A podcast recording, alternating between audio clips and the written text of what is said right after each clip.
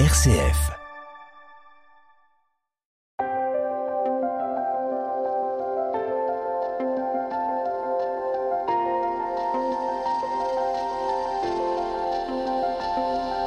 Et si c'était mieux demain? Une émission RCF présentée par Marie-Claire Galin-Martel en partenariat avec la Sherpa économique de Grenoble École de Management. Bonjour et merci de nous retrouver pour notre émission de rencontre autour de la paix économique. Alors l'émission d'aujourd'hui porte le nom provocateur de la dictature des chiffres ou bien le nom plus philosophique de la démesure de la mesure. Bref, nous allons parler d'indicateurs chiffrés. Alors comme d'habitude, cette émission va se dérouler en deux parties. Dans une première partie, nous allons écouter des invités, nous donner leur vision du sujet, nous raconter leurs expériences. Et puis dans une seconde partie, nous vous proposons une table ronde avec nos invités et des personnes qui vont les questionner. Dans une précédente émission, nous avions échangé autour des nouvelles formes de management. Nous avions évoqué des styles de relations différentes entre un manager et ses collaborateurs. Nous avions également évoqué des formes de gouvernance accordant une place privilégiée à l'être humain. Et nous avons fait aussi le constat qu'il émerge une autre forme de management avec des professionnels placés en autonomie ayant comme seul horizon l'atteinte d'un objectif chiffré. Cela me fait penser d'ailleurs à une publicité dans laquelle on voit un professionnel si obsédé par les chiffres qu'il en fait des cauchemars. On le voit courir après des chiffres qui sont en fait des êtres humains déguisés en chiffres. Alors est-ce que dans le monde professionnel d'aujourd'hui, les chiffres, les indicateurs, les objectifs chiffrés ne sont pas en train de remplacer les managers? La dictature des chiffres, ou comment faire quand notre travail se limite à tout faire pour atteindre le résultat chiffré qui nous est demandé? Au-delà de la démesure de la mesure, comment prendre en compte ce qui compte vraiment? Eh bien, pour avoir des éléments de réponse à ces questions, nous avons convié quatre invités dans les studios de RCF. Fiona Ottaviani, bonjour. Bonjour. Fiona Ottaviani, vous êtes docteur en économie et vous enseignez à Grenoble École de Management. Vous êtes membre de la chaire Paix économique et de la chaire Territoire en transition. Vos recherches se concentrent sur la transformation des logiques de rationalisation, d'action et d'évaluation dans les politiques publiques et dans les organisations. Vous vous intéressez particulièrement à la construction et à l'usage des indicateurs. Vous avez contribué à la recherche-action sur les indicateurs de bien-être soutenable territorialisé à Grenoble. Céline Bernigo, bonjour. Bonjour. Céline Bernigo, vous êtes chargée de développement associatif ou CCFD Terre Solidaire pour la région Rhône-Alpes. Le CCFD Terre Solidaire est une association de solidarité internationale qui cherche, en lien avec ses partenaires à l'international, à construire une société plus juste qui permette à chacun de vivre dignement et soutenable écologiquement. Avec le CCFD, vous êtes intéressé aux indicateurs de richesse. Romain Detellier, bonjour. Vous êtes ingénieur, diplômé des arts et métiers et depuis 2016 président d'Arc Industrie Group. Arc Industrie et Laser Technique sont des tôleries industrielles qui emploient 35 personnes euh, sur Voiron et sur Crawl. Et alors j'aime beaucoup dans votre site internet, vous présentez votre entreprise comme une entreprise qui accompagne en équipe dans l'étude et la mise en place de solutions personnalisées autour de la transformation du métal. Et puis par ailleurs, vous êtes président du COMEX 40, qui est un groupe de dirigeants de 35 à 45 ans, et vice-président du MEDEF Isère. Et puis nous retrouvons Dominique Steller. Bonjour. Bonjour. Donc Dominique Steller, vous êtes partenaire de notre émission puisque vous êtes titulaire de la chaire de recherche Paix économique, mindfulness et bien-être au travail de Grenoble École de Management. Nous rappelons que vous êtes ancien officier, docteur en management et que vous travaillez autour de la notion de paix économique et que vous avez autour de cette notion une approche à la fois pragmatique et humaniste. Alors les premières questions sont pour vous, Dominique Taylor. Quand on parle de chiffres, quand on parle de la dictature des chiffres, de quoi est-ce qu'on parle exactement? La question pour moi, elle parle de notre confusion assez fréquente entre des outils bien utiles et le fait de confondre la fin et les moyens. Peut-être je vais prendre un premier exemple. Euh, une part de mes études était plutôt en psychologie. En psychologie, on utilise souvent des questionnaires qui donc donnent des résultats chiffrés. Et très très vite, chez les étudiants ou chez les personnes de l'extérieur, quand elles lisent un article de psychologie, elles peuvent se dire, tiens, il y a tel résultat, telle moyenne, tel chiffre qui apparaît. Et la considération va être immédiatement qu'on a là des données euh, réelles, euh, cartésiennes, euh, véridique sous prétexte, que c'est un chiffre qui donne cette réponse, alors qu'en fait tout questionnaire ne donne qu'une information subjective qui a été transférée à un moment donné sous une réserve chiffrée.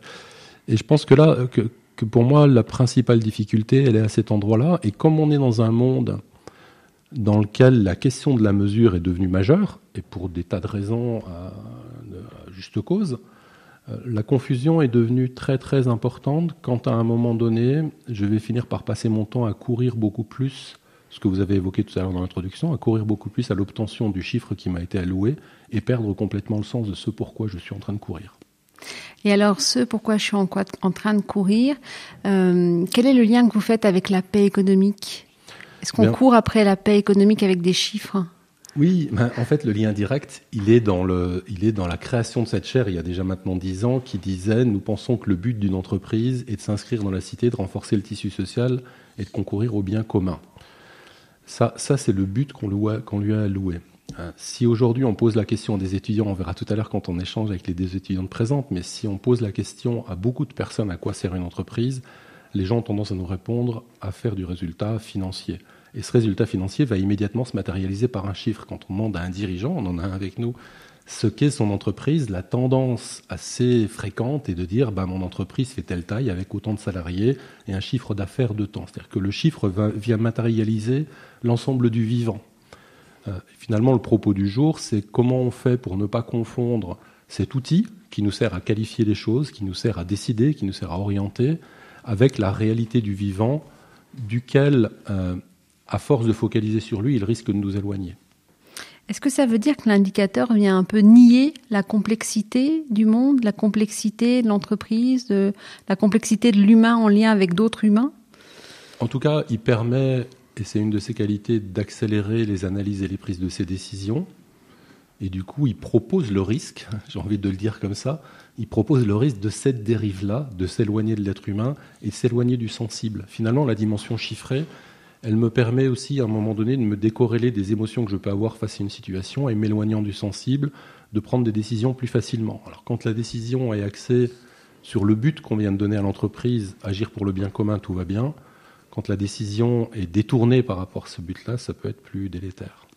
Alors j'aurais envie de vous poser une question provoque. Il n'y a qu'à faire un indicateur du sensible On tomberait à mon avis dans le même endroit on tomberait dans le même endroit, qui est quelle culture on est en train de développer et qu'est-ce qui prend la place de l'intention principale de notre action quotidienne? C'est pour ça que j'ai démarré avec, la question du but de l'entreprise. Si effectivement le but de l'entreprise, c'est bien de concourir au bien commun pour aller vite, alors je peux mettre en place des indicateurs qui vont me permettre de savoir si oui ou non la seule chose qui vaut, c'est-à-dire l'action que je mets en place, me permet d'aller vers cette orientation-là si je mets en place la bonne action, mon indicateur chiffré va me dire qu'effectivement, je suis en train de bouger dans le bon sens et je devrais voir apparaître un résultat. Si, ce qui compte à un moment donné, c'est le chiffre, la seule chose qui va valoir, c'est comment est-ce que je fais bouger mon indicateur en bougeant mes actions. C'est-à-dire que l'action n'a plus, plus valeur en soi, elle n'a d'intérêt que de faire bouger l'indicateur puisque c'est lui qui devient la valeur principale. Je me mets à la place d'un auditeur qui nous écoute et qui a envie de, bah voilà, de s'inscrire dans cette logique de la paix économique. Et il a le nez sur ses tableaux de bord avec des indicateurs qui clignotent, qui sont verts, qui sont rouges. Comment est-ce qu'il fait pour distinguer justement la finalité de l'indicateur et puis l'action qu'il y a derrière? Alors, Je vais vous donner deux exemples. Comme ça, ça, ça, permettra de matérialiser les choses. Un exemple euh, non centré sur le monde de l'entreprise d'abord et un exemple centré sur le monde de l'entreprise ensuite. Premier exemple non centré sur l'entreprise, je vais le prendre chez les sportifs de haut niveau, qui sont souvent un parallèle facile avec l'entreprise, même si des fois il est critiquable. Imaginons un athlète olympique qui se prépare pour euh, les Jeux olympiques à venir. Cet athlète court le 100 mètres pour lui donner une forme. Il a 4 ans devant lui. Si le coach qui l'entraîne passe son temps à le focaliser sur le but qu'il a à atteindre, la médaille d'or, la seule chose qu'il va réussir à provoquer, c'est qu'il va mettre en place des indicateurs. Quand est-ce que, à quelle vitesse je sors des starting blocks, mes cinq premiers mètres de course, ma mi-course, ma fin de course, tout ça va être très chiffré. Mais si le focus est sur gagner la médaille d'or, c'est-à-dire la croyance que parce que je maîtrise les chiffres, je maîtrise le résultat, alors la chose qui va apparaître, qui est la plus commune, c'est que l'athlète va monter en stress, et il y a de fortes chances que le jour de la compétition, le stress sera tellement dense qu'il n'arrivera pas à mettre en place les bonnes actions. Il suffit pour ça de regarder plein d'athlètes et de voir ce qu'ils évoquent quand ils ont échoué. À l'inverse, si ce coach est capable de dire ce qu'on vise, c'est la médaille d'or. Ça, c'est notre but. Mais on va la laisser de côté pendant les, pendant quatre années d'Olympiade. Et la première année, on va poser des objectifs qui sont de sortir des starting blocks en temps de millisecondes. J'ai pas de chiffre en tête. Mais ça aussi, on sait que c'est notre indicateur, mais pour l'instant, ne focalisons pas là-dessus. Si on veut sortir en temps de millisecondes, alors il faut faire tel exercice de musculation, tel exercice de rapidité, tel exercice de fractionné. Et la seule consigne qui va être donnée à l'athlète, c'est focaliser sur ces différents types d'exercices, au point où normalement, et j'engage les auditeurs à écouter un athlète qui gagne les jeux alors qu'il était challenger, où normalement, quand l'athlète va réussir sa performance, il va finir par dire Tiens, je suis surpris. J'ai beaucoup travaillé, je me suis beaucoup investi, j'y croyais pas vraiment, j'avais le rêve, mais je l'ai laissé de côté, et là, je suis surpris par ma performance. Ma traduction, elle est, très simple c'est la performance est réellement quelque chose qui arrive de surcroît si je ne passe pas mon temps à tenter de focaliser sur le chiffre. Peut-être un exemple professionnel. J'ai travaillé il y a une dizaine d'années avec un organisme qui faisait des prêts immobiliers et on, m'avait fait travailler avec le département de recouvrement, où manifestement il y avait beaucoup de, fragilité et beaucoup de tension. Et en fait, en interviewant les personnes du recouvrement, qu'est-ce qu'elles me disent? À peu près toutes, elles me disent écoutez, dans le passé, mon métier est un métier qui me plaisait, pas facile, mais il me plaisait. Pourquoi? Parce que j'allais au contact des personnes en difficulté, je travaillais avec elles, j'essayais de comprendre leur contexte, et on essayait d'élaborer un plan de recouvrement qui tenait pour elles et qui tenait pour nous. Si je fais une petite parenthèse, le but de ma mission était donc un plan de recouvrement qui tienne pour les deux et qui permette à chacun de vivre. Et là, il continue en me disant, depuis dix ans maintenant, tous les lundis matins, on reçoit par email un tableau Excel. Il y a sur ce tableau Excel les cinq jours de la semaine, et en bas de chacune des colonnes est indiqué quel montant nous devrons recouvrer dans la semaine. Et toutes les deux à trois heures, notre manager fait un check pour voir si le, si le chiffre augmente. C'est-à-dire que ce qui est devenu mon métier, ça n'est plus être en lien pour tenter de trouver une solution humaine optimale qui permettra de résoudre la problématique technique, mon métier est devenu faire rentrer les chiffres le plus vite possible avec plus aucun lien euh, personnel. Et bien sûr, les conséquences de ça, c'était quoi? Bah, C'était des problématiques de santé, c'était des problématiques de démotivation, des problématiques de départ, d'arrêt maladie, etc., etc. Donc se détacher de l'indicateur et se recentrer sur l'action. Totalement se centrer sur l'action qui est la seule chose à la fin qui vaut. Merci Dominique Taylor. Fiona Ottaviani, se décentrer l'indicateur et se recentrer sur l'action. Vous, vous avez travaillé sur des indicateurs de bien-être. Est-ce que ça résonne, ça? Dans une certaine mesure. J'ai travaillé sur les indicateurs de bien-être, mais dans, un mouvement particulier, qui est un mouvement euh, pour les indicateurs alternatifs euh, de développement ou de richesse, qui est un mouvement qui vise justement à remettre euh, les indicateurs à leur place à leur juste place et au service des finalités socio-économiques qui peuvent compter pour tout à chacun. Donc c'est vrai que dans ce cadre-là, tout le mouvement qui vise à, mettre au jour la soutenabilité sociale, environnementale, le bien vivre, le bien-être, c'est un mouvement qui vise à remettre de la complexité dans l'appréhension des phénomènes, remettre de la transversalité dans les actions et à éclairer ces parts d'ombre qui restent totalement oubliées par euh, les logiques de performance existantes dans les organisations euh, privées ou publiques. Donc c'est quand même un vaste mouvement, hein, pour en dire quelques mots, puisque euh, les premières réflexions, c'est autour des années 1930, avec des, des, périodes de plus ou moins effervescence et un retour de ces problématiques-là de manière très forte en France à partir des années 2000, un gros mouvement international sur le sujet qui est porté à la fois par le programme des Nations Unies euh, pour le développement, euh, par un certain nombre de pays en Amérique latine, le Bhoutan qui est très connu pour son bonheur euh, national, brut et qui se décline aussi à l'échelle locale par des initiatives euh, d'acteurs locaux et souvent des initiatives euh, partenariales. Euh, autour de la table, par exemple, je, suis à la fois, moi, investie autour des indicateurs de bien-être soutenable territorialisés, vous l'avez dit en introduction, mais on a aussi Céline Bernigo qui participe largement de cette réflexion avec d'autres acteurs sur le territoire autour de qu'est-ce qui fait bien vivre et comment collectivement on peut mieux compter ce qui compte pour compter. Et alors, à quoi ça sert un indicateur de bien-être? Alors, de manière générale, peut-être qu'il faut repartir de à quoi ça sert un indicateur. et après on ira sur le bien-être. Euh, un indicateur, on peut dire, parce qu'on parle de données, on parle de variables, on va parler euh, d'indices synthétiques, etc. Donc on voit bien qu'il y a plein de vocables autour de ça. Déjà, un indicateur, on peut dire que euh, c'est une donnée qui fait sens pour l'action et pour la connaissance. Donc en fait, on peut parler déjà d'indicateur qu'à partir du moment où ça fait déjà du sens pour euh, l'action et pour la connaissance. Et les indicateurs ne, sont jamais euh, bruts. Euh, c'est toujours des constructions. En quelque sorte, j'ai envie de dire que quand on croit que les indicateurs sont bruts, c'est là où on en fait des bruts, en quelque sorte. Et donc, c'est toujours des constructions sociales. Toute opération de quantification est basée sur deux choses.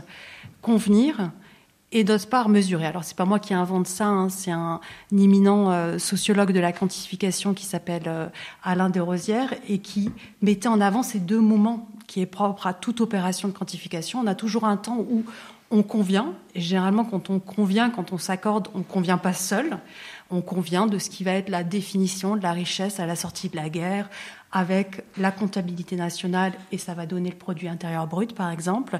Et puis, ensuite, ce qu'on a convenu, ce qui va être notre définition collective à un moment donné de la richesse, du bien-être, euh, de la soutenabilité, on va le retraduire sous forme d'indicateurs. Mais bien évidemment, toute traduction est toujours en partie une trahison.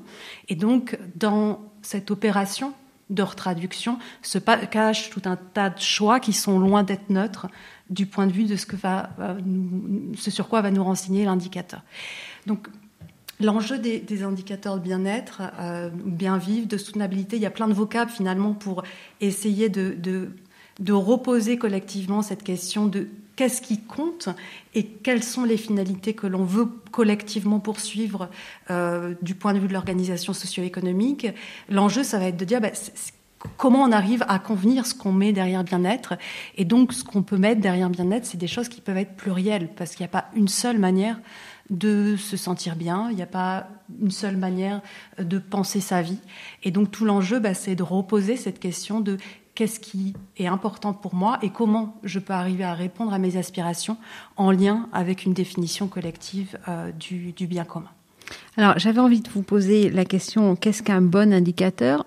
Mais j'ai l'impression qu'un bon indicateur, c'est un indicateur qui est co-construit et qui fait sens pour tout le monde. Est-ce que c'est ça? Alors, c'est déjà un, volet important, mais je pense que pour... Euh, il y, a trois questions importantes à se poser euh, pour, pour, se dire est-ce que je suis dans la bonne direction par rapport à ma réflexion sur euh, les indicateurs? C'est déjà un indicateur pourquoi faire? Souvent, euh, le premier réflexe euh, des, certains acteurs, euh, que ce soit dans le champ des politiques publiques ou des organisations plus privées, quand il y a un problème, c'est de dire ah on va aller trouver des indicateurs comme si c'était un peu une solution miracle qui allait résoudre par lui-même, enfin par eux-mêmes la, la situation.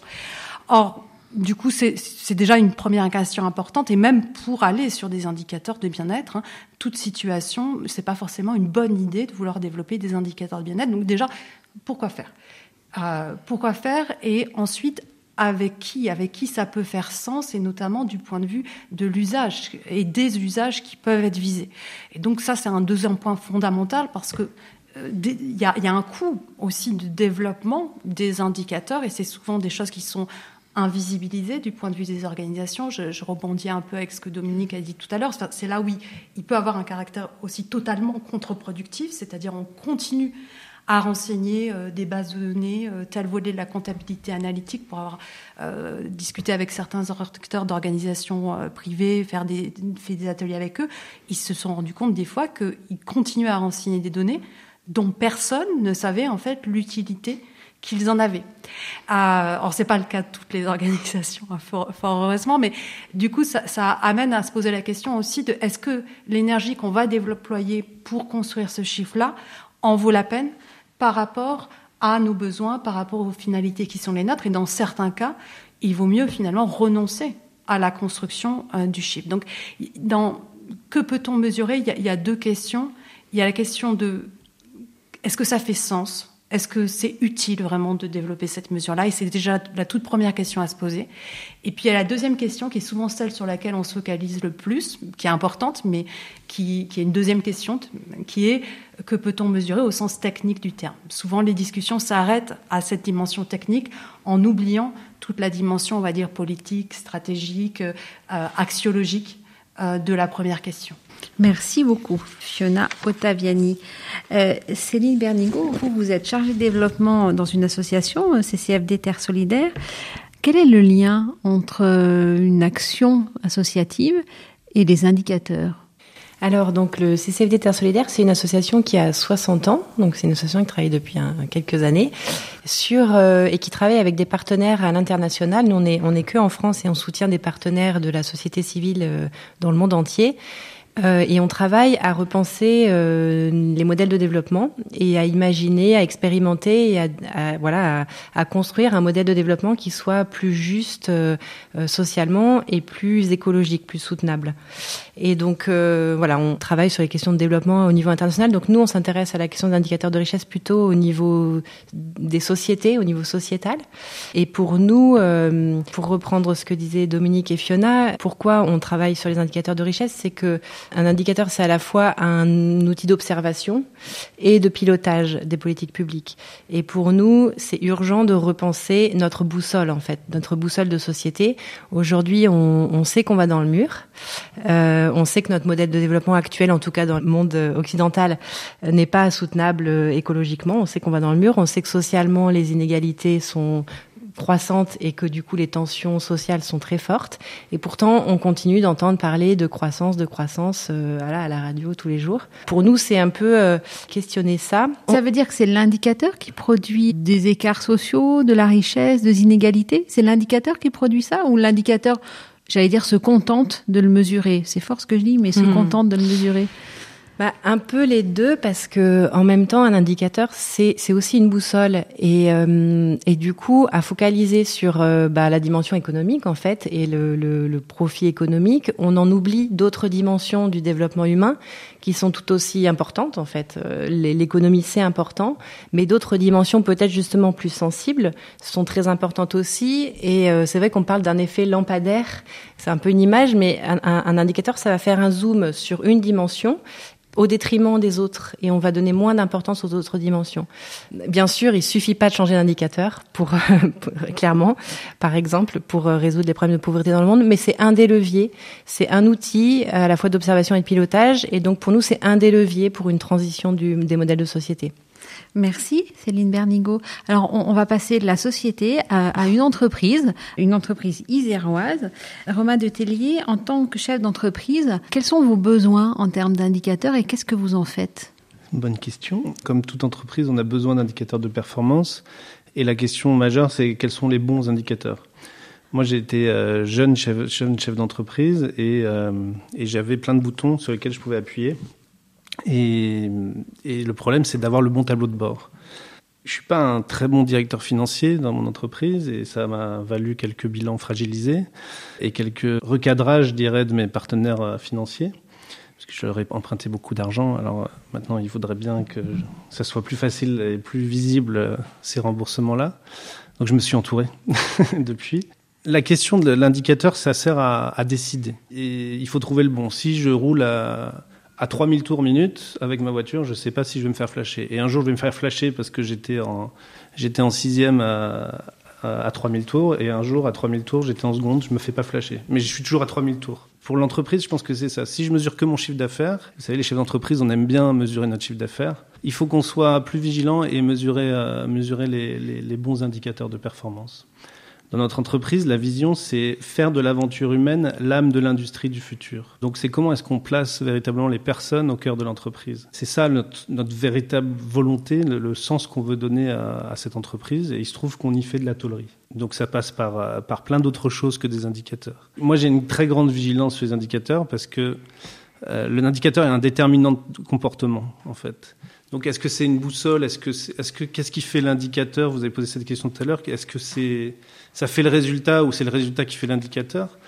J'ai un exemple qui est assez intéressant. C'est le salaire des, des patrons du CAC 40 quand vous avez un nouveau dirigeant qui rentre au CAC 40, un nouveau président, qu'est-ce qu'on fait? Le conseil euh, d'administration se réunit et dit c'est quoi le salaire médian des patrons du CAC 40 et quand le mec arrive, on va pas le mettre en dessous du salaire médian, ça se fait pas, ça fait pas sérieux. Ça veut dire qu'on dirige pas une si belle entreprise que ça, donc on va le mettre un peu au-dessus. Donc c'est forcément inflationniste ces types d'indicateurs. Donc il y a ce point de vigilance, l'indicateur est toujours un déterminant de comportement. Donc il faut toujours euh, l'associer au sens qu'on veut y donner. Et est-ce que vous l'associez à la réalité? Comment est-ce qu'on fait le lien entre le chiffre sur le tableau de bord et j'allais dire la vraie vie qui est derrière le chiffre? Pour moi, je crois que c'était un peu répondu tout à l'heure. On est un peu dans la co-construction justement. C'est comment, qu'est-ce qu'on veut mesurer et comment on va le mesurer et quel sens on va y donner. Donc, il deviendra réel s'il est co-construit, s'il est euh, compris par tous et si à chaque fois qu'on a euh, l'indicateur, on sait le commenter ou n'importe qui dans l'entreprise peut le comprendre et le commenter. J'ai un taux de service qui est dégradé, j'ai mon nombre de livraisons à l'heure qui s'est dégradé. Est-ce que c'est parce que j'ai toutes mes livraisons qui sont en retard ou est-ce que j'ai eu euh, une commande avec 12 lignes de livraison euh, qui sont de la même, même matière qui était, qui était, bah, il y avait une rupture sur cette matière, j'ai pas pu livrer. Le lien à la réalité, il est là. C'est qu'est-ce qu'on, comment on va lire l'indicateur. Soit j'ai juste mon taux de service et bah, vous êtes tous des nuls parce que vous avez mal livré. Soit on va comprendre qu'il y y a des enjeux qui sont pas maîtrisables par l'entreprise. Vous avez tous entendu parler de la, la crise de la matière et des, des ruptures. Voilà, il y a des choses, les salariés, ils ont fait tout ce qu'ils pouvaient, ils ont cherché tout ce qu'ils pouvaient, et la matière n'est pas là, on livre pas à l'heure, point. Et, euh, et, si on va prendre, si on prend des décisions là-dessus, alors ce sera forcément des mauvaises décisions. Donc le lien à la réalité, c'est quelle lecture on en fait. Et peut-être que justement, pour faire une bonne lecture, il faut d'autres indicateurs. Donc c'est quoi mon tableau de bord, mais qu'est-ce que j'ai derrière mon tableau de bord? Et peut-être que j'ai une palanquée d'indicateurs, mais dont j'ai pas besoin au quotidien. Je vais avoir besoin de ma liste gigantesque d'indicateurs pour comprendre que mon pilotage, il, est, il peut être faussé par un indicateur derrière qui est faussé. Je pense que le lien à la réalité, il, il peut se faire comme ça. Et est-ce que dans vos tableaux de bord, vous avez des indicateurs j'allais dire, qui s'apparentent aux indicateurs de bien-être, qui sont pas que des indicateurs euh, de performance économique ou, euh, ou de performance de transformation des produits? On n'en a pas suffisamment et on les cherche en réalité. Aujourd'hui, je crois que je peux prétendre qu'il y a un, un certain bien-être dans notre entreprise, mais comment le mesurer, c'est une vraie question. Aujourd'hui, ça passe surtout par des interviews extérieures euh, des salariés, c'est-à-dire qu'aujourd'hui, quand il y a des journalistes qui s'intéressent à notre entreprise, je les invite à rencontrer les salariés avant de me rencontrer, et leurs retours sont bien plus euh, justes et plus pertinents que ce que moi je vais raconter, avec peut-être plus d'outils de communication, plus de plus de jolis mots. Les salariés vont avoir des mots directs, des mots vrais, des mots justes, et dire comment ils se sentent, simplement en fait on a aussi quand même des lieux, nous, pour, euh, pour euh, échanger là-dessus, des lieux où on exprime comment on se sent, euh, comme dans cette entreprise, l'émotion est la bienvenue, puisqu'il semble que ce soit une caractéristique des êtres humains, d'avoir des émotions. Elle a le droit de s'exprimer. Donc, tous les lundis matins, il y a la météo, chacun exprime ce qu'il a envie d'exprimer, et on a le droit d'aller mal. Si c'est lié à l'entreprise, on a le droit de le dire, si c'est lié à autre chose, on a le droit de le dire ou pas, en fait. C'est aussi la liberté de chacun. La mesure du bien-être, je ne sais pas encore comment la faire, mais j'ai vu qu'il y avait quelques écrits dessus. Donc je vais interviewer les chercheuses qui sont ici, les chercheurs, pour euh, approfondir ce sujet. Merci beaucoup, Romain de Tellier. Alors, on arrive à la fin de la première partie de cette émission. Nous allons vous retrouver pour la suite de cette émission autour de la table ronde. En effet, nos invités ont été euh, écoutés attentivement par des deux étudiantes de Grenoble École de Management que nous allons retrouver dans un instant.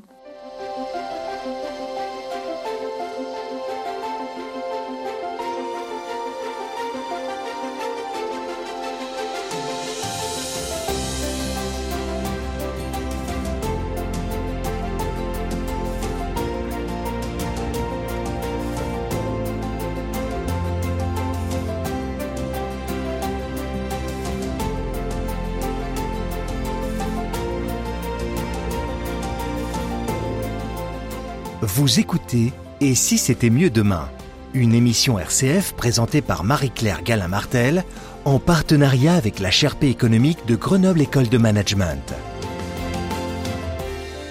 Si vous nous rejoignez, bienvenue dans l'émission Et si c'était mieux demain, de la guerre à la paix économique.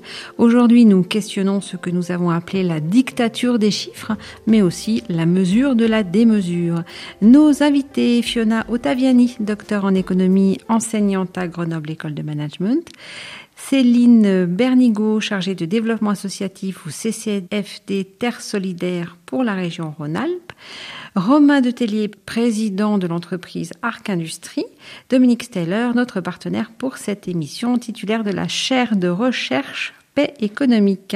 Donc tous les quatre nous ont exposé leur vision, leur expérience de la place des indicateurs euh, dans le monde d'aujourd'hui, la société, l'entreprise. Et donc nous accueillons autour de cette table ronde deux étudiantes de Grenoble École de Management, Angèle Durouchou et Alice Zang. Bonjour mesdames. Bonjour. Alors on vous écoute. Quelles questions avez-vous à poser à nos invités? Alors en premier, euh, je souhaiterais poser une question à Céline Bernigo. Euh, j'ai trouvé euh, particulièrement intéressant donc euh, le lien que vous faites entre indicateur et développement, donc dans le cadre du fait qu'un indicateur peut à la fois être un symptôme du développement que nous avons, mais que aussi ça peut être un moyen donc de changer le développement. Et aujourd'hui, on sait que pour étudier la croissance, l'indicateur peut utiliser le PIB et que celui-ci est fortement critiqué. Est-ce que vous seriez pour une un recalcul du PIB en enlevant euh, par exemple euh, les revenus liés au secteur financier ou en ajoutant euh, le travail non rémunéré ou associatif alors merci pour la question. Je pense que nous, alors en effet, on, on est critique envers cet indicateur du produit intérieur brut qui, euh, voilà, qui prend, euh, qui compte certaines choses, mais euh, mais qui ne compte pas tout ce qui compte. Et, et voilà, l'exemple qu'on prend souvent, c'est une catastrophe sur les routes, par exemple, des accidents de la route, ça va faire monter, le, ça va créer de l'activité économique, donc du coup, ça va faire monter le PIB. Et on a un petit outil d'ailleurs assez assez sympa qu'on fait parfois dans les classes parce qu'on fait des interventions pédagogiques dans les classes. Et donc on a une histoire avec euh, des choses qui se passent euh, dans la journée d'une personne. Et euh, donc à chaque fois qu'il y a une catastrophe, bah, finalement ça fait monter le PIB, ça crée de l'activité économique. Alors que quand il rentre chez lui et il va jardiner dans son jardin ou qu'il va rendre service à son à son petit voisin pour lui faire un cours du soir parce qu'il lui fait faire les devoirs comme ça, ça ça n'a aucun impact, aucun poids sur le PIB. Donc c'est vrai qu'on est critique en effet sur cet indicateur. Il a son intérêt, mais euh, c'est toujours pareil. Euh, on lui fait euh, peut-être trop porter, c'est-à-dire qu'on mise tout sur la croissance, comme si la croissance était aujourd'hui la solution, et que on, fait parfois l'amalgame plus de croissance, c'est plus de bonheur. Et donc nous, on est critique. Maintenant, on serait plus nous sur une réflexion, bah aussi avec nos partenaires. Hein, c'est aussi en discutant avec d'autres acteurs. On serait plus sur l'importance de créer de nouveaux indicateurs de richesse plutôt que de corriger le, PIB. Ça parce que ça nous semble important de passer par le, débat démocratique pour arriver justement à discuter ensemble de la société qu'on veut sur un territoire ou dans une entreprise, par exemple dans une entreprise ou dans un quartier ou dans une ville. Discuter ensemble de qu'est-ce qui, qu'est-ce qui compte, de quoi on a besoin pour être bien, et euh, bah, que cette discussion elle fasse justement un peu convention et que chaque chaque entité ou chaque territoire se, se fixe et se, se, dote de ses propres indicateurs qui correspondent à, aux aspirations de voilà de, cet endroit ou de cette culture. Voilà, on discute beaucoup avec nos partenaires internationaux sur le sujet et par exemple, on a des partenaires au Bhoutan, le BNB, le Bonheur National Brut, ça convient à leur contexte. Ça conviendrait pas à notre contexte à nous, mais ça convient à leur contexte. Donc c'est à nous aussi de, de voilà de créer ce débat de société et de se dire quelle société on veut. On sait qu'il faut qu'on change aujourd'hui, la pandémie euh, nous le montre tous les jours. Donc on sait qu'on peut pas continuer à fonctionner comme aujourd'hui. Bah du coup, il va falloir faire peut-être des concessions. Et pour ça, on a besoin d'un débat et d'un échange euh, collectif. Et alors d'ailleurs, vous organisez un événement pour susciter le débat. Voilà, exactement. On organise au mois de juin la seconde édition du Forum international pour le bien vivre, donc du 29 juin au 1er juillet à Grenoble, sur le campus de Grenoble. La première édition était en 2018 et donc on organise ce Forum international avec euh, la ville et la métropole de Grenoble, euh, la chaire P économique de Grenoble École Management, l'université de Grenoble Alpes et puis le collectif FAIR, le Forum pour d'autres indicateurs de richesse. Pour nous très important de justement de porter cet événement de façon croisée euh, entre euh, secteur associatif et citoyens citoyennes, monde de la recherche, euh, collectivité locale et puis aussi le, le secteur économique qu'on cherche à associer plus cette année, justement pour euh, discuter ensemble de ces sujets de société qui nous semblent vraiment importants. Merci beaucoup. Une autre question? Alors moi, je vais m'adresser à Dominique Steller et euh, simplement vous demander si vous pouvez nous donner un exemple d'un indicateur, de l'utilisation bah, concrète d'un indicateur dans le cadre de votre chaire d'études, donc que ce soit euh, de manière négative ou, ou positive. Oui, j'ai travaillé longtemps sur les problématiques de stress et de souffrance au travail. Et dans ce cadre-là, euh, j'ai développé deux indicateurs qui ont presque le même nom je ne vais pas la citer parce qu'ils appartiennent à une maison d'édition. Et, et, ces indicateurs-là avaient l'intérêt euh, d'aller soulever des questions, on est, entre 2000 et 2010, avaient l'intérêt d'aller soulever des questions dans l'entreprise qui étaient peu soulevées, qui je pense le sont toujours pas. La, la, problématique de la souffrance ou des tensions au travail est toujours quelque chose qu'on met de côté, même si on rajoute par-dessus des couches qui viennent dire... Euh, que ça n'existe plus. Je me souviens début des années 2000, quand le gouvernement de l'époque avait commencé à parler du harcèlement, en quelques jours, j'étais passé d'un spécialiste du stress au travail à un spécialiste du bien-être au travail, pas parce que je le voulais, mais parce que les entreprises ne voulaient plus que je parle de stress. Donc il y a des indicateurs de ce type-là. Maintenant, même ces indicateurs-là, qui pourtant à l'époque étaient déjà appelés des indicateurs composites, c'est-à-dire qu'ils n'allaient pas cibler une seule dimension, mais ils allaient regarder tout un ensemble de dimensions, même si ces indicateurs composites, dans la préconisation d'utilisation, demandaient d'aller chercher des informations qui étaient plus concrètes, des taux d'absentéisme, des taux d'accident, des taux de maladie, pourquoi pas de la satisfaction au travail, pourquoi pas des indicateurs de climat social. Donc il essayait, la, disposition qui était mise en place, essayait de regrouper au maximum.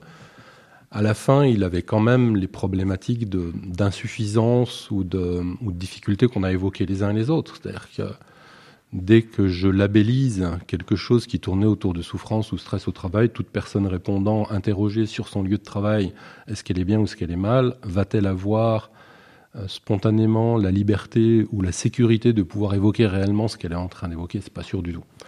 Il y aurait eu certainement besoin de faire un travail au-delà de la dimension euh, de recueil de données euh, écrites, de pouvoir faire des travaux collectifs de recueil, de recueil verbaux, de recueil direct, de partage entre les acteurs pour essayer d'avancer un petit peu plus loin.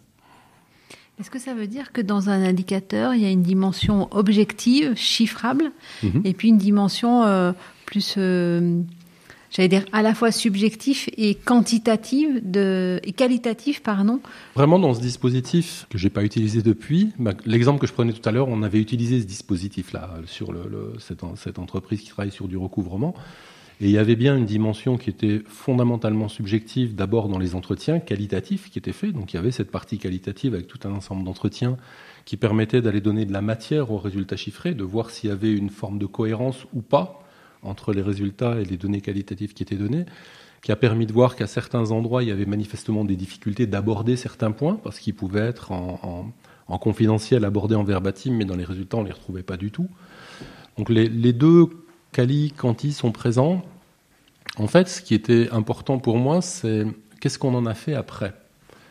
En l'occurrence, dans l'exemple que j'ai cité, rien. C'est-à-dire que le travail a été fait, il y avait pourtant une bonne intention de départ, mais comme l'indicateur finissait par dire ce pourquoi il avait été construit, c'est-à-dire commencer à dire bah, qu'il y avait des choses qui dysfonctionnaient, il fallait ensuite le courage managérial d'aller cogner à ce qui dysfonctionnait et de bien vouloir enclencher les transformations. Et quand je dis courage managérial, n'y entendez pas de, jugement contre les personnes. C'est quelque chose de pas simple dans notre monde à nous, dans lequel on attend d'un manager ou d'un dirigeant qui soit toujours performant, que de pouvoir passer ce cap-là et de dire ben si, je vais quand même me confronter à ça. Et je pense que là derrière, derrière cette problématique-là, il y a aussi la problématique de la mesure. Est-ce qu'elle va m'aider à faire cette bascule et à mettre en œuvre les transformations nécessaires, ou est-ce qu'au contraire, elle va la bloquer? En gros, dit autrement, est-ce que l'indicateur va être un bon serviteur ou est-ce qu'il deviendra un mauvais maître? Merci Dominique Tyler. Une autre question? Nous souhaiterions maintenant nous adresser à Romain de Tellier. Vous avez parlé du fait qu'aujourd'hui vous manquez d'indicateurs pour étudier le bien-être ou la souffrance de vos employés. Est-ce que vous pensez que l'introduction de ces indicateurs est essentielle aujourd'hui pour faire évoluer le bien-être au sein de votre entreprise? Intéressant comme question. Comme l'a dit Dominique, un indicateur euh, vient montrer ce qu'on a envie de voir, enfin ce qu'on sait déjà, mais la mesure nous permet, euh, nous permet de nous rassurer. Aujourd'hui, c'est vrai que quand on parle de bien-être, j'ai, j'ai, pas pensé à parler de souffrance, parce que j'ai, l'impression que c'est pas le cas. Est-ce qu'il faudrait euh, instaurer ces indicateurs et de quelle manière? Qu'est-ce que ça va donner? Je sais pas. Par contre, euh, ça me fait penser en fait à une société grenobloise qui a développé euh, des algorithmes pour pour mesurer en fait de manière beaucoup plus ouverte justement la, satisfaction des personnes, des clients, des, salariés, des fournisseurs, etc. C'est une société qui s'appelle Common autour de quelques questions ouvertes et qui a l'avantage, d'après ce que j'en ai compris, de donner une vision beaucoup plus macro et beaucoup moins ciblée sur un indicateur.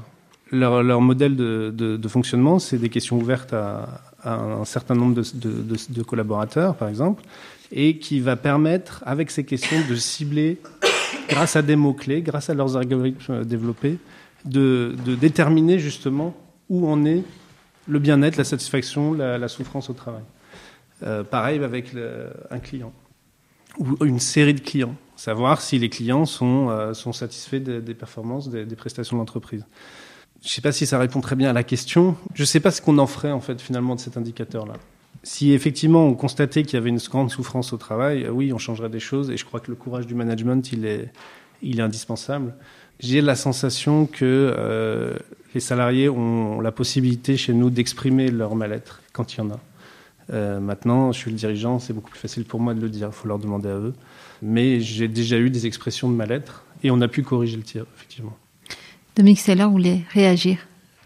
J'avais un, petit rebond par rapport, parce que là on, parle de mesures comme si à chaque fois il y avait un outil particulier. On a évoqué euh, Fiona, Romain aussi, Céline aussi et moi également, la question qualitative. Il y a un point intéressant, c'est chez l'être humain, tout ce qui est de l'ordre de, ce qu'on appelle les états optimaux, dont fait partie le bien-être, le bonheur, etc. Soit les neurosciences, si je le prends dans notre temps de, des connaissances, mais si je remonte il y a très longtemps, euh, tout un ensemble de philosophies en parlait déjà, ces états optimaux sont réfractaires à deux choses, la mesure et la volonté. Je vous défie de vouloir être heureux, ou tenter d'y mettre une, force, un pouvoir pour que le bonheur s'installe, pour que le bien-être s'installe. Et je vous défie aussi de dire à quelqu'un je vais mesurer pour savoir si vous êtes heureux et d'imaginer que cette mesure va améliorer les choses. Et il y a là quelque chose d'important à garder dans la question de la mesure qu'on est en train de développer, c'est comment on fait pour trouver des systèmes qui vont nous permettre d'avoir cette information, mais sans venir perturber ces états optimaux qu'on est en train de viser, parce qu'on sait que ce sont des états qui vont être perturbés par la mesure et par la volonté. Comment j'induis la question du bien-être sans dire, ce qui d'ailleurs va être une dérive facile, sans dire à un moment donné, bah, dans, mon, entreprise, le bien-être prime, ce qui d'ailleurs peut devenir un excellent moyen de dictature. Dans toute entreprise où euh, des états de souffrance sont constatés, la CARSAT débarque, si je peux me permettre de le dire comme ça, avec des questionnaires d'indicateurs de souffrance au travail. Et en disant, voilà, vous en êtes là, maintenant il faut remonter. Et on va rebalancer le questionnaire régulièrement dans les entreprises qui sont dans ces situations-là. Mmh. Et il y a une injonction au bonheur, effectivement. Ça me fait penser y a, y a, paix, À la fois, il y a la question de l'injonction et il y a cette petite nuance entre la question du dysfonctionnement ou de la difficulté et la question de l'état optimal. C'est-à-dire poser à un moment donné euh, un, une info, une question qui dit attention, là il y a dysfonctionnement, qu'est-ce que vous pouvez mettre en place pour résoudre le dysfonctionnement? Je ne parle pas de l'injonction, hein, je, suis juste revenu sur l'utilisation de l'outil n'est pas tout à fait la même chose que de dire à quelqu'un vous allez vous mettre dans un état de bien-être où je vais vous donner des outils pour que votre bien-être se développe. Où là, la, science nous dit bah, ça semble ne pas fonctionner.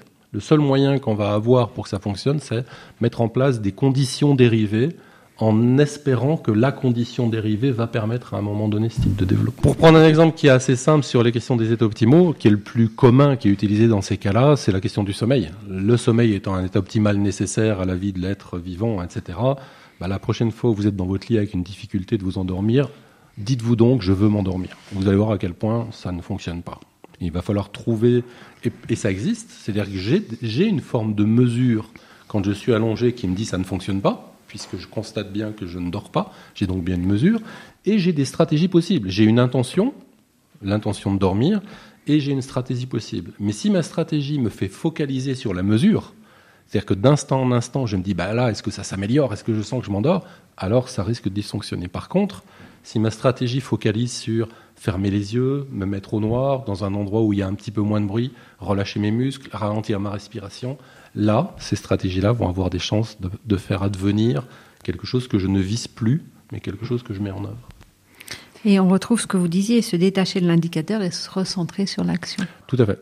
Vous vouliez réagir, euh, Fiona? Oui, c'est, enfin, je trouvais que ça pointait bien ce qu'on appelle la, la dimension performative des indicateurs, c'est-à-dire qu'on a tendance à penser que les indicateurs reflètent des réalités qui préexisteraient, alors même que ce sont des constructions sur des phénomènes sociaux euh, qui vont tendre aussi à modifier la réalité qu'ils sont censés euh, euh, mesurer. Donc, enfin, il y a un exemple que j'aime beaucoup là-dessus. Euh, il y avait l'organisme de statistique anglais qui avait fait des euh, chiffrages des niveaux de satisfaction à l'égard de la vie euh, des Anglais et le résultat c'était, je crois, 8 Anglais sur 10 sont satisfaits de leur vie, quelque chose comme ça. Bon, déjà on ne sait pas quoi en faire, mais au-delà de ça, il y avait une étude qui avait suivi et qui avait montré que le fait de savoir que 8 Anglais sur 10 seraient heureux rendait malheureux les Anglais.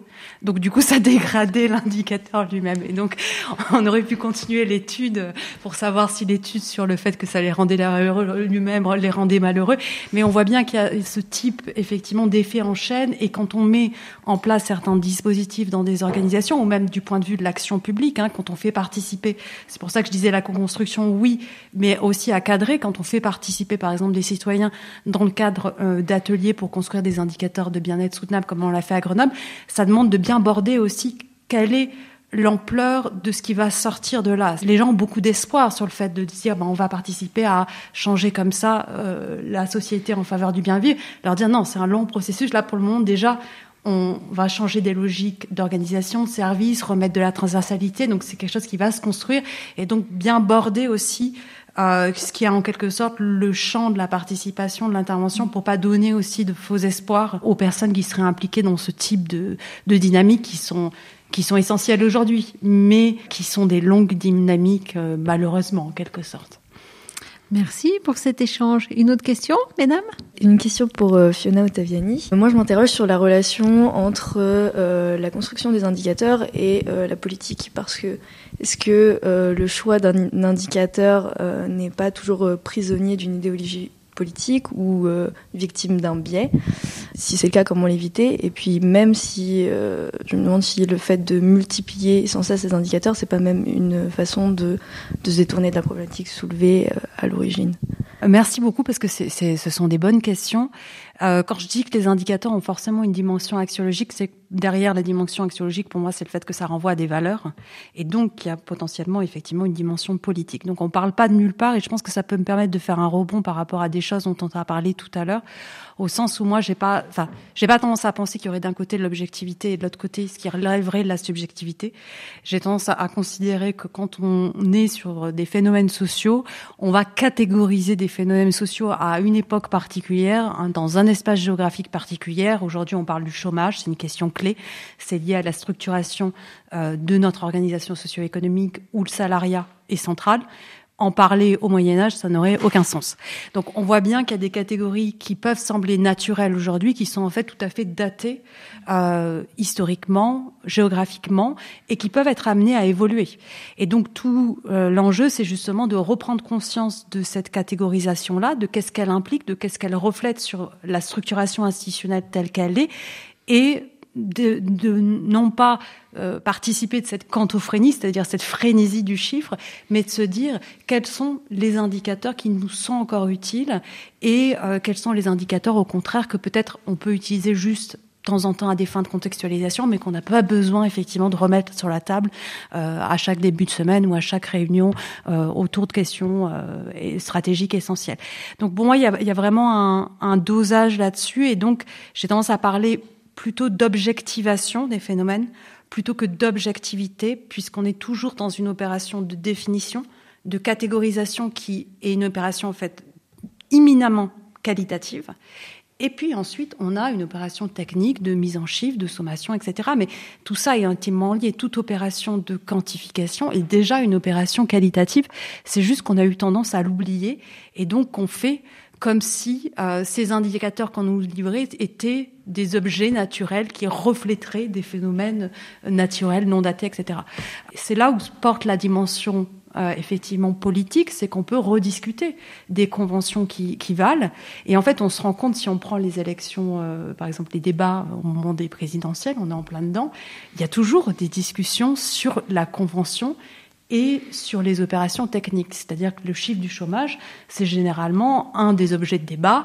Et donc, il va y avoir une discussion sur est-ce qu'il y a une augmentation du chômage, est-ce que euh, Pôle emploi a changé les catégories, a mis tout le monde en formation. Et donc, on a toute une discussion autour de ça, où à la fois le chiffre fait objet de référence dans le débat, et en même temps, il devient aussi l'objet du débat. Donc on a ces deux aspects, et on voit bien que pour que le chiffre exerce sa puissance, on a besoin de ne pas trop ouvrir la boîte, et en même temps, par moment pour débattre, pour faire avancer euh, euh, les choses du point de vue des organisations ou de la société, on a aussi besoin de réouvrir la boîte et de regarder les conventions qu'il y a derrière, que ce soit les conventions, on va dire, euh, en termes de définition, ou les conventions techniques qui ont présidé à cet indicateur. Elle est intéressante cette question de l'idéologie. Moi, j'aurais envie de la, renvoyer à, à, Romain de Tellier. on sait qu'il existe plusieurs façons de manager, plusieurs modes de management. Est-ce que vous, les managers de vos entreprises, ont la liberté d'utiliser les indicateurs qu'ils souhaitent et est-ce que vous avez repéré des différences? Alors encore une fois, on n'est pas des champions du monde de l'indicateur, donc euh, aujourd'hui, il y a plus, euh, on insiste beaucoup plus sur le sens et sur euh, sur la considération de chacun. En fait, je suis très inspiré par le, le livre, j'ai oublié l'auteur, les salariés d'abord, les clients ensuite, qui vise vraiment ça. C'est occupons-nous des salariés, ils s'occupent très bien des clients et la performance suivra. Alors ça arrive pas comme ça tout seul, ça arrive avec un cadre, euh, des, bah, des indicateurs qu'on a choisis, oui, en équipe globalement, et, et donc il y a des effets, euh, des effets positifs de ces indicateurs. Mais si un manager dit, moi je pense qu'il faut ça, bah, on va tester en fait. On teste, on mesure le principe de l'indicateur et on voit si quand on le bouge, il y a un effet positif ou négatif. Donc on a des indicateurs qu'on a tués, d'autres qu'on fait renaître euh, en fonction de, l'action qu'on veut mesurer. Euh, pour moi, l'indicateur sert à décider. Euh, à un moment, on devait choisir une machine et il fallait des critères de choix. Pour moi, des critères de choix sont des indicateurs. Donc, on a fait une matrice de 40 critères et à 4, on a mis chacun un coefficient d'importance sur le critère. Chacun a, donné une note et puis ça donné des notes à la fin.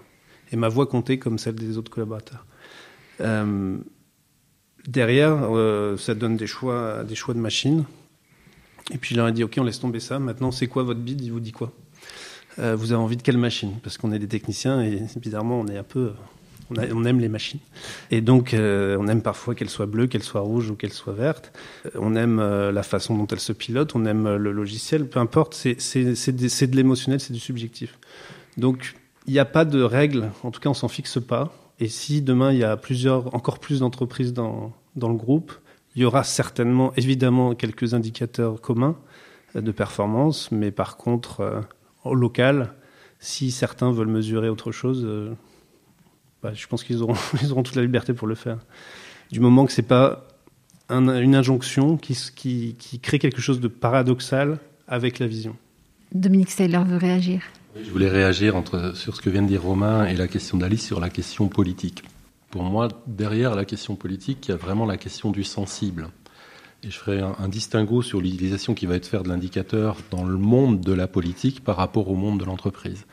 Dans le monde de la politique ou sur la question politique, il y a toujours quelque chose en arrière-plan de la mesure qui est de l'ordre de ce que je vais appeler une émotion chaude. Il y a une tentative de faire réagir chaudement, euh, à droite, à gauche, euh, peu importe le lieu, mais soit on va provoquer de la sensation et de l'émotion très positive en tentant d'attirer vers soi à travers les mesures, soit on va tenter de provoquer une, émotion que je vais mettre dans le froid ou dans le négatif, peu importe, qui va faire réagir contre quelque chose. Dans le monde de l'entreprise, et dans son point de départ, à mon avis, avec une intention qui est assez louable, au contraire, il y a une tentative à travers la mesure et le chiffre d'insensibiliser un peu, c'est-à-dire d'avoir une donnée qui serait soi-disant plus brute et qui nous permettrait de prendre une décision qui serait plus directe. Et ça me va bien dans son intention de départ. Le problème, c'est qu'on va retrouver l'effet inverse. C'est qu'à insensibiliser, ben, on va pouvoir aussi créer un écart entre l'être humain que je suis et l'être humain qui est en face. Et si je dois faire le choix simplement parce que la mesure me dit qu'il est mieux que je me sépare de ces 3000 personnes pour une raison que je ne connais pas tout de suite et que je vais tenter d'inventer en même temps que je vous parle, qui serait d'améliorer le résultat de mes actions en fin d'année, et que le résultat chiffré me dit ben, si je ferme tel site, ça me permettra de, de préserver euh, ce cache et ça me permettra de faire monter mon action. Là, on a plutôt une utilisation de l'indicateur dans une insensibilisation. Et ce qui me gêne dans le côté de l'insensible, c'est vraiment, pour moi, l'une des démarches principales de destruction ou d'exploitation de l'autre. À partir du moment où je n'ai plus de ressenti par rapport à l'autre, alors je peux en abuser jusqu'à l'exterminer s'il le faut, que ce soit un arbre par l'exploitation de la forêt ou que ce soit un être humain. Et on retombe sur un des éléments qu'on avait tout à l'heure, c'est-à-dire bah, de son utilisation, de sa nécessité, de, toutes les dimensions dans lesquelles cet outil va vraiment nous permettre de pouvoir aller plus loin dans les décisions qu'on prend. Euh, mais la raison pour laquelle dans cette chaire on a cette question de la conscience, c'est comment je garde un discernement par rapport à l'indicateur qui m'est donné, qui me permettra à un moment donné suffisamment d'enlever la question du sensible pour pouvoir décider au mieux de la situation, mais pas trop, pour ne pas oublier qu'en face de moi, j'ai toujours des êtres humains ou du vivant. Eh bien, ça sera le mot de la fin, si vous le voulez bien, Dominique Steller. Comment je garde un discernement avec du sens, sans oublier le sensible? Euh, merci à tous d'avoir participé euh, à cette émission de la dictature des chiffres hein, pour arriver à la paix économique. Merci à Fiona Ottaviani, docteur en économie, enseignante à Grenoble École de Management. Merci à Céline Bernigo, chargée de développement associatif au CCFD Terre Solidaire. Merci à Romain Detellier, directeur général de Arc Industrie. Merci à Dominique Steller, titulaire de la chaire paix économique de Grenoble École de Management. Merci à Angèle Dourouchou et Alice Zang qui ont participé à la table ronde. Merci pour la pertinence de vos questions. Merci à ceux qui nous ont aidés à préparer cette émission, à Stéphane de Buchère de RCF, à Vanessa Mendez de Grenoble École de Management. Pour aller plus loin, vous pouvez toujours lire l'ouvrage de Dominique Steller qui s'appelle Osons la paix économique. Vous pouvez participer au Forum international pour le bien vivre au mois de juin à Grenoble. Comment est-ce que vous pouvez participer? Donc c'est du 29 juin au 1er juillet et euh, donc ce sera possible ouvert au grand public euh, sur euh, sur ces dates-là. Mais actuellement, on lance un appel à contribution. Donc toute personne ou organisation qui a envie de venir parler d'un sujet, présenter une expérience qui rejoint un peu ces problématiques peut répondre à l'appel à contribution. Et le site internet, c'est forumbienvivre.org. Tout attaché, sans espace, forumbienvivre.org. Et vous retrouvez l'appel à contribution qui est ouvert jusqu'au 20 janvier. Et donc, à partir de janvier aussi, vous pourrez vous rendre sur le site Cap Bien Vivre, qui est un centre de ressources autour des indicateurs de bien vivre. C'est bien ça? Tout à fait. Et puis, vous pouvez lire la revue de paix économique qui s'appelle Changer. Le numéro 4 vient de paraître. Et le dossier principal est se réinventer pour préserver la nature. Merci à tous. Euh, vous pouvez retrouver cette émission en podcast sur le site de RCF. Et puis, retrouvez-nous le mois prochain pour une autre émission. Et si c'était mieux demain, de la guerre à la paix économique.